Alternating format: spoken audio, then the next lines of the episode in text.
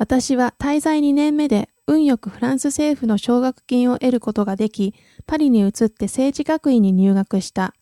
この学校はシアンスポと呼ばれているが、パリの中世の面影を残す中心部、カルチェラタンと呼ばれる学習学生街からちょっと離れたサンジェルマン礼拝堂の近くにある。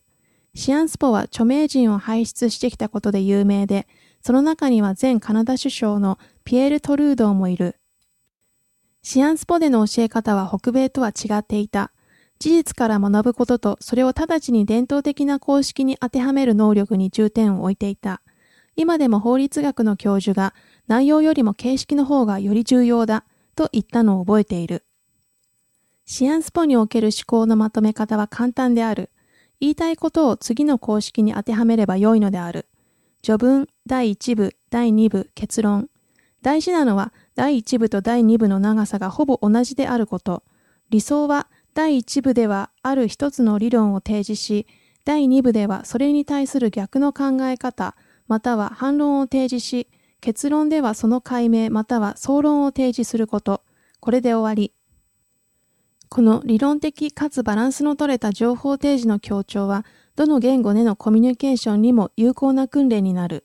このテクニックはフランス語でエッセイを書いたり、口で説明するときに大いに役立った。外国語で物を書いたり喋ったりするときには、自分の考えをまとめるのに、ある基本的な公式を利用することがとても重要になってくる。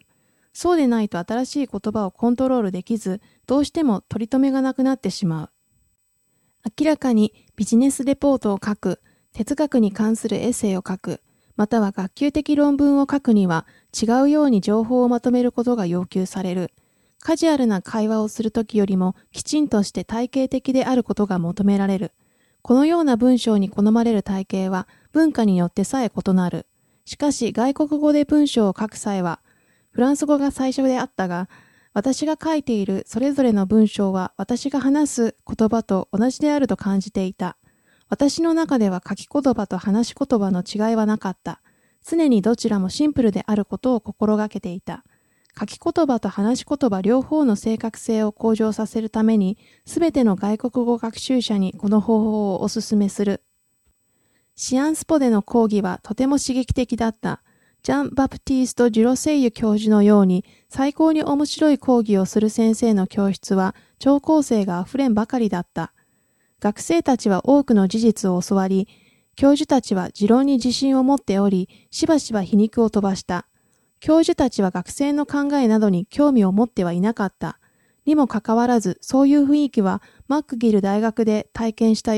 ものよりずっと刺激的だった。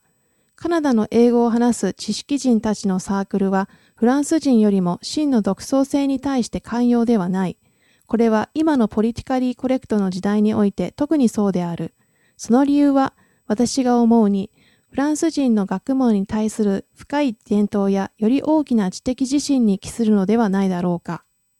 フランス人はいかに優雅さと正確さを持って自己表現できるかを重視する。シアンスポの学生たちにとっても最も重要な試験は口頭諮問、すなわち口語のエッセイであった。学生たちは任意に選んだ主題について、古参の教授群の前で15分間の発表をする準備に数分が与えられる。学生たちに対する評価は現実の内容や情報を提供できる能力と同じくらいに自分の意見をバランスの取れた理論的な方法で表現できる能力に対してなされるのだった。今日話し言葉は書き言葉とは違うものとして教える傾向がある。私はこのアプローチには賛成できない。効果的な話し言葉は効果的な書き言葉と同じである。すなわち、はっきりしていること、単純であること、そして優雅であること。ネイティブスピーカーは少しくらいだらしない話し言葉で喋ってもいいというのは本当だが、それを新しくその言語を習おうとしている人たちのモデルとして教えるべきではないと思う。スラングやあまりにも存在な会話的表現を使うのは、学習者が本当にその言語になれるまでは似つかわしくない。少なくとも学習者は書いた通りに話すべきである。私はいつも外国語を話すときも書くときも同じように簡単ではっきりとした文やフレーズを使うようにしてきた。カジュアルすぎる話し方やあまりにも複雑な文体は避ける。